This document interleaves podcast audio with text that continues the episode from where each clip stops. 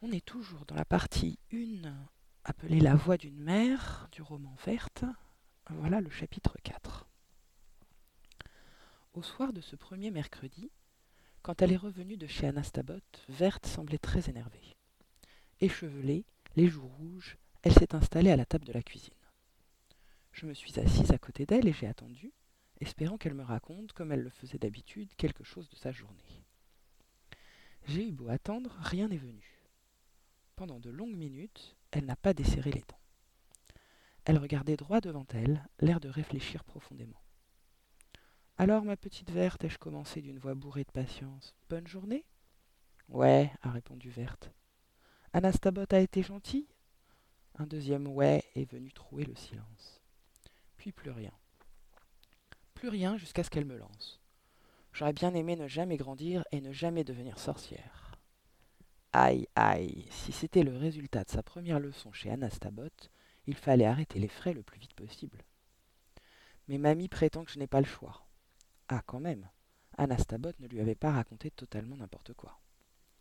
Anastabot m'a expliqué vos histoires. Excuse-moi, mais je les trouve un peu dégoûtantes. Si c'était possible, je préférerais rester simplement une jeune fille. Tant pis pour les pouvoirs magiques.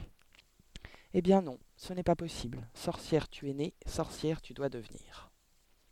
Verte a baissé la tête et ses yeux se sont remplis de larmes. Mais alors, ma vie est fichue. Je serai forcée de faire un tas de choses ridicules et écœurantes.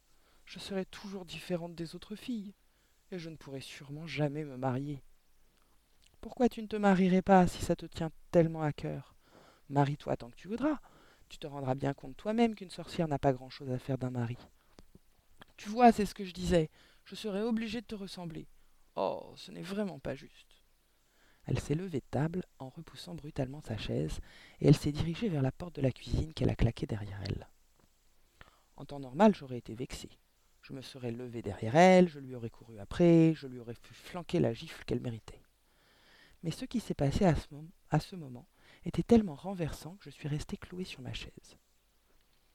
Tandis que, sans se rendre compte de rien, ma fille claquait la porte à toute volée, la vaisselle entassée sur la table et sur le séchoir de l'évier s'est levée derrière elle.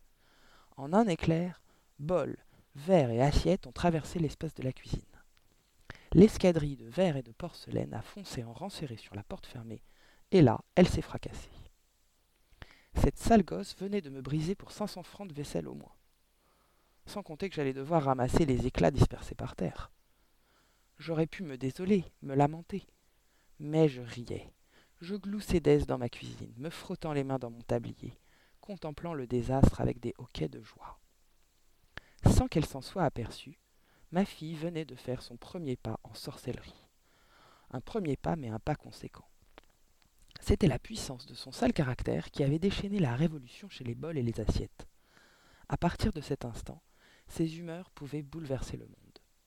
Et si ce n'était pas la signature d'un pouvoir surnaturel, je voulais bien me faire fait des bois j'ai rappelé ma fille chérie avec une voix de miel. Hé, eh, Verte, viens voir par ici. Quoi encore? Verte est sortie de sa chambre en traînant les pieds. Elle a poussé la porte de la cuisine qui a raclé le sol avec un grand bruit de porcelaine explosée. Devant le carnage, elle a haussé les sourcils et m'a demandé d'un ton acide. Mais enfin, tu es cinglé? C'est toi qui as tout cassé? Je n'ai pas résisté. Mon cœur de mère a pris le dessus. J'ai attrapé ma petite verte dans mes bras et je l'ai pressée vigoureusement contre moi. Non, ma chérie, c'est toi, et je te félicite. Moi? Mais t'es dingue Je n'ai touché à rien. Qu'est-ce que c'est encore cette manigance? Verte criait. Je ricanais, et les voisins du dessous ont tapé à toute force avec leurs balais dans les tuyauteries. S'ils n'aimaient pas le bruit, ils n'avaient qu'à changer d'appartement, c'est demeuré. J'ai pensé une seconde à leur envoyer une colonie d'esprits frappeurs, mais j'avais autre chose à faire sur le moment. Verte, si la vaisselle t'a suivi, c'est que tu es enfin devenue sorcière. Tu possèdes un pouvoir sur les choses. À partir de maintenant, elles peuvent t'obéir. Tu n'as qu'à commander. Verte a tapé du pied, indignée.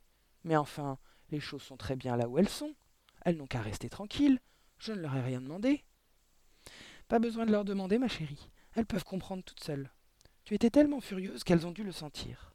Réfléchis bien, tout à l'heure, au fond de toi. Tu as peut-être souhaité très fort tout casser dans la cuisine. Oui. Verte a procédé à un rapide examen de conscience. Mais je l'ai juste pensé, je ne l'ai pas commandé. Aucune importance, le fluide est passé et tu as tout cassé. Ah mince, a fait Verte.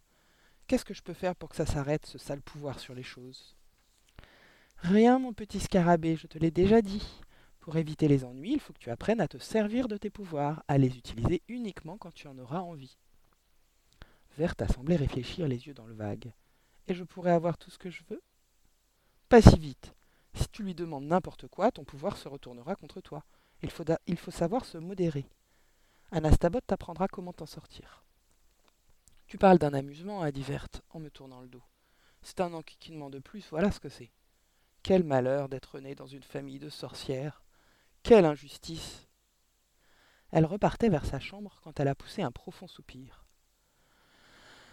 Les fenêtres de la cuisine se sont brutalement ouvertes. Un grand vent froid est entré dans la pièce tandis que les rideaux claquaient tant qu'ils pouvaient.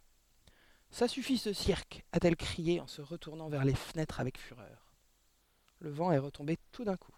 J'ai fermé les fenêtres, et Verte, elle est allée se boucler dans sa chambre. Les voisins ont à nouveau cogné contre les tuyauteries, et j'ai cherché à me souvenir comment on évoque les esprits frappeurs.